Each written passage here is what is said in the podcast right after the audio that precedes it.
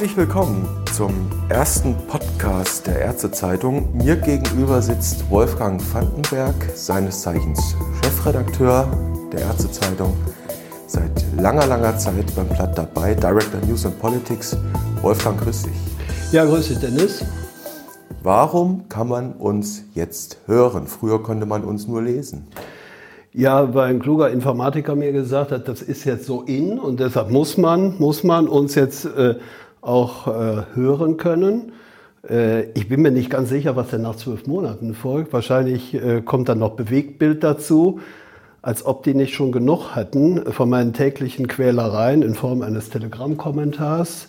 Aber jetzt muss man mich dann auch noch hören. Also wer mich dann als Rheinländer kennt, weiß, dass der Rheinländer ja an sich ohne Punkt und Komma redet. Und insofern die Sätze dann durchaus schon mal äh, 7 Minuten 50 andauern können. Also jetzt ist es an der Zeit, dass du mich unterbrechen musst. Na gut, dann will ich das hiermit tun. Jetzt, jetzt machen wir das ja nicht nur, damit wir deine Sätze ohne Komma, die sieben Minuten lang uns jeden Tag anhören können. Das auch. Aber es gibt ja auch noch andere Gründe. Ich sag mal Stichwort junge von Lesern kann man gar nicht reden. Junge Ärzte, angehende Ärzte. Ja, für wahr, da sprichst du natürlich ein Thema an, das uns, äh, ja, ich will nicht sagen seit Tagen, aber mindestens mal seit Monaten, uh, so in den letzten anderthalb Jahren eigentlich beschäftigt hat. Weil wir wissen ja, dass, dass äh, junge Leser, ja, wirklich dann eher in den modernen Medien unterwegs sind, iTunes und, und äh, was es da alles gibt, Instagram und Spotify. Und äh, dem muss man natürlich auch als modernes Wissenschaftsmedium auch ein äh, Stück weit Rechnung tragen. Das heißt, äh, wir müssen uns da anpassen. Die Zeichen stehen auf Veränderungen. Und äh, alles, was es bisher an diesen Formaten gab, äh, ist so ein bisschen oldschool. Das heißt nicht, dass wir uns komplett davon verabschieden, aber das heißt, dass wir uns hier ein Stück weit auch diesen modernen Medien auch durchaus stellen müssen, um auch hier irgendwo auch ein Bedürfnis zu befriedigen. Mhm. Jetzt ist es ja so, das prägt jede Zeitung, jedes Magazin. Äh, die Leser schwinden, junge Leute lesen mhm. bevorzugt online. Das ist vielleicht auch ein Klischee, das nicht immer ganz genau stimmt. Das heißt für uns, wir versuchen mit diesen Podcast-Formaten Leute auf einen Kanal zu erreichen, wo wir, so bis, wo wir sie bis dato gar nicht erreicht haben. Mit dem Briefkasten erreichen wir halt nur spezielle Leute. Jetzt hat aber so ein Podcast-Format natürlich auch noch einen ganz anderen Vorteil für uns. Wenn du daran denkst, an den guten klassischen Journalismus. Da gab es Stilformen, die machte man und andere Stilformen machte man nicht. Stichwort Vermischen von Nachricht und Meinung. Das ist bei uns im klassischen Journalismus tabu. So ein Podcast-Format ermöglicht uns aber was ganz anderes. Wo siehst du den Nutzen von so einem Format? Also der große Nutzen ist ja, dass wir auf der einen Seite sehr wohl das erinnert sich so ein bisschen an den angelsächsischen äh, Journalismus, der diese harten Grenzen ja auch nicht zwischen der Nachricht und, und der, dem Kommentar oder dem Hintergrund ja auch kennt, dass wir aber sehr wohl über Sprache, über solche Formate erkennen lassen, wo ist die reine Nachricht und wann setzt die Kommentierung ein. Also wir haben hier äh, wirklich mehr Spielmöglichkeiten im, im direkten Gespräch, sehr darauf aufmerksam zu machen, zu unterscheiden, äh, wo wir jetzt die Nachricht haben und wo die Einordnung erfolgt. Ob das nachher in so einer Art Faktencheck, wie wir das ja so aus den äh, klassischen elektronischen Formaten, etwa aus den, aus den berühmten Fernsehdiskussionen kennen, ob ein Faktencheck da sicherlich nochmal angeschlossen werden äh, könnte, ist eine Frage, die wir dann uns stellen müssen, äh, wenn wir dann vielleicht mal für die eine oder andere Einschätzung äh, Kritik bekommen und die Leute sagen, das war einfach nicht so. Und dann haben wir ja immer die Möglichkeit, in unsere in unser Sozialgesetzbuch Nummer 5 nachzuschlagen, ob es denn tatsächlich so stimmt oder ob es nicht stimmt. Also ich will sagen, wir haben hier sehr wohl mehr Möglichkeiten, die wir hier über diese, diese Audioschiene ausspielen können, als das vorher uns möglich war, ausschließlich halt nur über das gedruckte Wort. Mhm. Also das, was wir seit, seit jeher machen, unsere Marke, unsere Zeitung gibt es ja jetzt schon einige Jahre. also einige Jahrzehnte muss man eigentlich sagen, äh, das, was wir seit jeher auf Papier machen, also die Welt erklären, ähm, erlebbar machen in Wort und Bild, das machen wir jetzt quasi in einem Audioformat. Wir kommentieren die Welt, wir wollen sie einordnen, auch ein bisschen persönlich. Es darf, deswegen reden wir auch hier per Du, weil wir nun mal in der Redaktion alle per Du sind. Ähm, quasi die Welt erhörbar machen für uns. Kann man das so darüber schreiben? Absolut. Äh, aber das ist ja mit Verlaub nicht die einzige Aktion, die wir dazu machen. Und ähm, wenn man sich dann auf unserer relaunchten Website seit Oktober da mal anschaut, was wir dort an Veränderungen auch äh, äh, herbeigeführt haben, dann stellt man fest, dass dies ein weiterer Mosaikstein ist in dem Gesamtbild, in der Gesamtkomposition, sich moderner äh, aufzustellen, aber nicht nur moderner, sondern zugleich auch äh, Kompetenz, Effizienz und natürlich auch äh, Faktenwissen über solche Formate zu transportieren.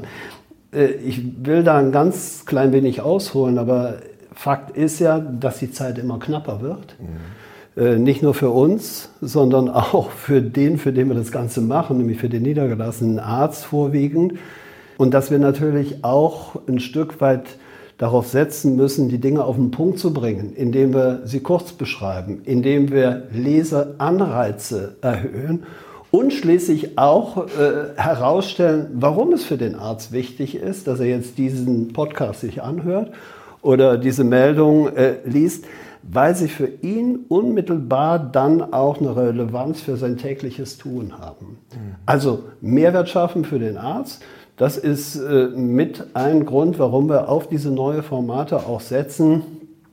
Und das werden wir ja nochmal dann auch an anderer Stelle nochmal vertiefen, gerade auch mit Blick auch auf unsere dann neue Form der Ärztezeitung, die wir als Printprodukt äh, zweimal in der Woche am Mittwoch und am Freitag, äh, die dann zweimal in der Woche erscheinen wird. Das wird dann die Überraschung, die wir am Anfang Januar erklären. Da lüften ja. wir dann den Vorhang der neuen Ärztezeitung.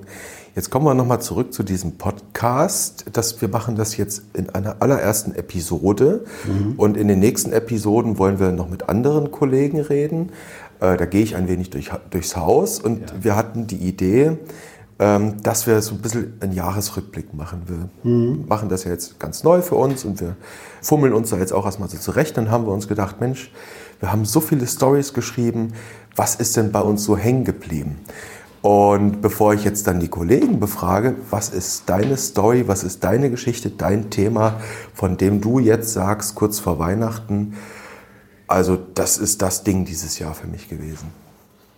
Also du erlebst dich ja selten sprachlos, aber das ist so eine, so, so eine Situation, wo man wirklich länger, äh, also äh, wirklich länger drüber nachdenken muss.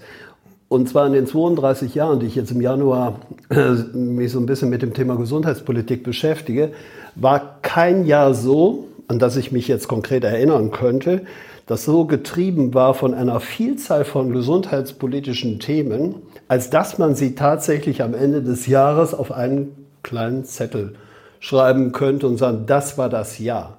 Wir haben die Jahre gehabt, äh, ich sage jetzt mal, greife einfach mal willkürlich ein Jahr raus, 1989, als die Gesundheitsreform in Kraft getreten war. Ganze kluge Wissenschaftler, Gesundheitsökonomen, ich will da jetzt mal keine Namen die haben, nennen, die haben daraus eine gewisse Regelmäßigkeit entdeckt, die nämlich gesagt hat, Gesundheits ähm, Reformen spielen immer sich in gewissen Zyklen ab. Nämlich immer dann, wenn eine neue Regierung gebildet ist, da gibt es eine Gesundheitsreform und dann wird die umgesetzt und so weiter und so fort. Was wir ja erleben in den 20 Monaten oder über 20 Monaten, in denen wir jetzt die neue Koalition haben, ist ja ein Feuerwerk an Reformen. Die einen sagen Reformchen, aber man kann mit Fug und Recht sagen, in 20 Monaten 20 äh, Projekte angeschubst zu haben, ist schon eine stolze Leistung. Deshalb würde ich nicht von der Reform sprechen, sondern von der Fülle der Reformen. Und wenn man mal ganz ehrlich ist und geht dann wirklich jetzt mal eine Stufe tiefer und schaut auf die einzelnen Reformen, völlig unabhängig davon, ob man das alles toll findet, was Herr Spahn da macht, dann muss man anerkennen, dass es wirklich die Baustellen sind, die, an denen gearbeitet werden musste. Und das betrifft sowohl die ambulante Versorgung, das betrifft die stationäre Versorgung. Wir erleben das Thema Pflege, das vorrangig von, von Spahn seinerzeit angepackt wurde.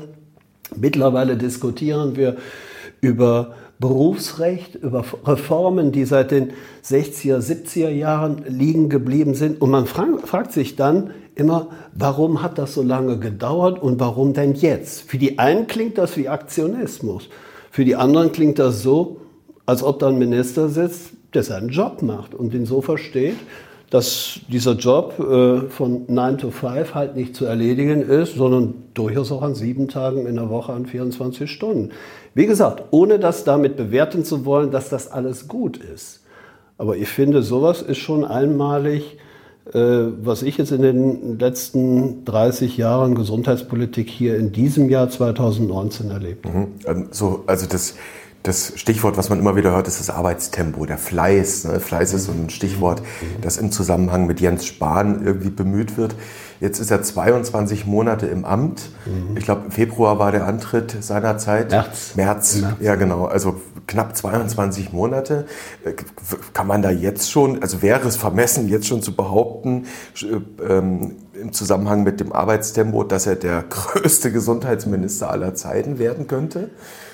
Ja, das ist immer schwierig, äh, sowas jetzt aus der Perspektive, äh, aus der aktuellen Situation heraus auch äh, zu beurteilen, weil viele Reformen werden erst dann ihre Wirksamkeit auszeigen, wenn sie tatsächlich in der Versorgung dann auch ankommen. Wir erleben ja immer wieder gewisse Zeit, äh, Zeitverzögerung wenn eine Reform in Kraft getreten ist. Auch die finanziellen ähm, Auswirkungen, die, die bisweilen solche Reformen haben, die ja dazu führen, dass dann auch sofort bei den Krankenkassen sich das auswirkt. Wir erleben dann wieder entsprechende Verschiebungen. Die einen äh, prognostizieren, das ist der Untergang äh, der Krankenkassen. Ich sage immer, solange wir noch irgendwie 28 Milliarden da auf der hohen Kante haben, also zusammengenommen Rücklagen bei Krankenkassen und über den Gesundheitsfonds, äh, es gab auch Situationen, da standen die Krankenkassen mit sieben bis neun Millionen, äh, Milliarden, Entschuldigung, Milliarden Euro in der Kreide. Also das ist immer äh, relativ. Aber jetzt schon von, von, dem, von dem großen Minister zu sprechen, das würde, glaube ich, ein bisschen äh, äh, vermessen sein. Wir werden mal abwarten, wie das weitergeht. Aber Fakt ist doch eins, auch da bitte am Jahresende wieder mit ein bisschen Distanz wir haben Großdemonstrationen im Jahr 2008 erlebt. Da sind Zehntausende Ärzte in Stuttgart, in Berlin, sonst wo in der Republik auf die Straße gegangen. Wir haben äh, Protestaktionen erlebt gegen eine grüne Gesundheitsministerin, ähm, wo wir gedacht haben, äh, also schlimmer geht's nimmer. Gegen ja? Ulla Schmidt sind sie auch auf die Straße. Und gegen Ulla Schmidt, richtig, sind sie auch auf die Straße gegangen. Und jetzt haben wir eine Situation, äh, ziemlich genau vor einem Jahr gehabt, als es um dieses Terminservice-Stellengesetz ging, äh, wo wir auch gedacht haben, jetzt eskaliert hier eine Situation. Äh, es kam zur großen Aussprache im Januar. Es kam auch hier zu vereinzelten Protestaktionen, aber bei weitem nicht in dem Ausmaß, wie wir es in den letzten 30 Jahren erlebt haben. Und äh, siehe da, äh, das TSVG, wie es heißt, ist in Kraft getreten. Und ich kann nicht per se erkennen, dass hier ein Minister auf der einen Seite und die verfasste Ärzteschaft auf der anderen Seite auf Kriegsfuß stünden. Hm, sie schnaufen halt, aber das gehört dazu. Ja, das gehört halt dazu. Äh, und, und ich denke mal, ähm, um das hier nochmal abzurunden, das ist schon, denke ich, auch ein gewisser dass das ein, äh, schon äh, ein Respekt ist, den man hier dem Minister auch zollt, dass er ähm, sich nicht mit Klein-Klein aufhält, sondern die Dinge durchaus anpackt. Äh, für wahr, bisweilen auch den Bogen überspannt, aber das gehört möglicherweise, ich kann das nur als Betrachter, nehme das so wahr, als äh, Strategie und als Politikstil äh, sehen, dass er durchaus auch bereit ist, mal zwei Schritte vorzugehen, um dann einen Schritt bewusst wieder zurückzugehen. Aber am Ende sein Ziel, nämlich den Plan, den er irgendwo im Kopf hat, durchzusetzen, dass er dieses Ziel wirklich äh, nachdrücklich verfolgt und in der Regel damit auch äh, erfolgreich ist. Und ein Zurückrudern hier oder da wird gar nicht als solches wahrgenommen, mhm. sondern als Prozess, als Ergebnisprozess.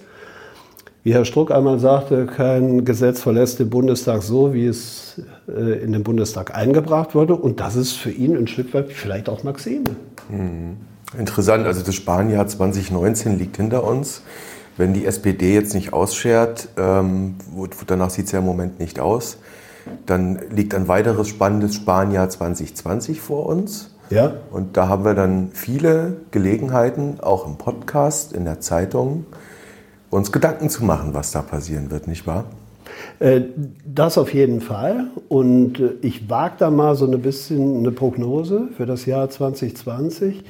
Also das Thema sektorübergreifende Versorgung. Also ich weiß, viele mögen den Begriff übergreifende Versorgung nicht, weil übergreifend hängt irgendwie mit Übergriff zusammen und vielleicht ist ja auch tatsächlich was daran. Aber das ist das Thema 2020, was tut sich im Klinikbereich, in der stationären Versorgung, aufgrund auch der wirtschaftlichen Situation vieler, vieler Kliniken und dem Thema an sich, äh, das viele Menschen umtreibt, wie stark ist jetzt die Ökonomie in den Kliniken, äh, äh, ist da, spielt da gesundheitliche Versorgung noch, hat gesundheitliche Versorgung in den Kliniken noch diesen Stellenwert, den sie eigentlich haben sollte? Und wie ist das Binnenverhältnis auf der einen Seite von Kliniken, auf der anderen Seite von niedergelassenen Ärzten? Vielleicht gibt es da kluge Kooperationsmodelle, über die wir jetzt möglicherweise nur spekulieren, aber über die wir konkreter schon diskutieren können, zwölf Monate später. Und das Thema äh, Gebührenordnung sicherlich für Ärzte, nämlich was passiert mit der neuen Gebührenordnung für Ärzte. Die Ärzte haben ihrerseits ihre Hausaufgaben im Jahr 2019 gemacht, für wahr. Für viele hat es wieder zu lange gedauert, aber jetzt liegt etwas auf dem Tisch. Und da darf man natürlich gespannt daraus sein, ähm, was Politik mit diesen Vorschlägen auch macht. Und ähm, Insofern liegt der Spielball jetzt, äh, wie gesagt, äh, im Feld der Politik. Da steckt Spahn natürlich ein bisschen in der Zwickmühle. Ne? So, solange mhm. SPD und vor allem Karl Lauterbach ja. als Koalitionspartner hat, darf es ja eigentlich nach dem Drehbuch keine neue GOE geben. Ja, das ist richtig. Das ist das, was Spahn ja auch äh, äh, dazu äh, gesagt hat. Und insofern, so absurd das klingt, haben wir uns ja schon auch unsere Gedanken gemacht, ob das ein Zerbrechen der Koalition möglicherweise den Ärzten insofern nützen könnte, als dass die Karten komplett neu gemischt werden müssten. Also gerade auch was die Koalition angeht, ohne da Prophet sein äh, zu wollen. Aber es sind ja nun nicht ganz so gute Werte, die die SPD auch jetzt nach ihrem Führungswechsel ähm, hat, als dass sie jetzt zum großen Koalitionspartner wieder reüssieren könnte. Also das wird man abwarten, aber das Thema an sich, ohne es in den Details schon diskutieren zu wollen, wird äh, sicherlich äh, zu einem der beiden großen Themen neben der stationären und ambulanten Versorgung und dem Zusammen der Zusammenarbeit zwischen beiden Bereichen durchaus für das Jahr 2020 eine Karriere machen. Und was in dem Kontext noch im Zusammenhang auch mit der Approbationsordnung noch erfolgen wird, das kann man jetzt im Einzelnen nicht sehen. Aber das sind so die zwei, wie ich denke, Schwerpunktthemen, die uns 2020 beschäftigen werden. Und dann natürlich täglich aufbereitet, halten wir, versuchen wir ja schon nachzuhalten, wie das ähm, Tagesgeschäft dann auch von uns dann auch wieder kritisch aufgenommen und bewertet wird. Wird spannend. Wolfgang, ich danke dir, war ein sehr interessantes Gerne. Gespräch. Wir schauen, was das kommende Jahr bringt. Wir halten unsere Zuhörer, unsere Zuleser, unsere Zuschauer auf allen Kanälen up to date. Man sieht, hört und liest sich. Adieu. Ja, vielen Dank.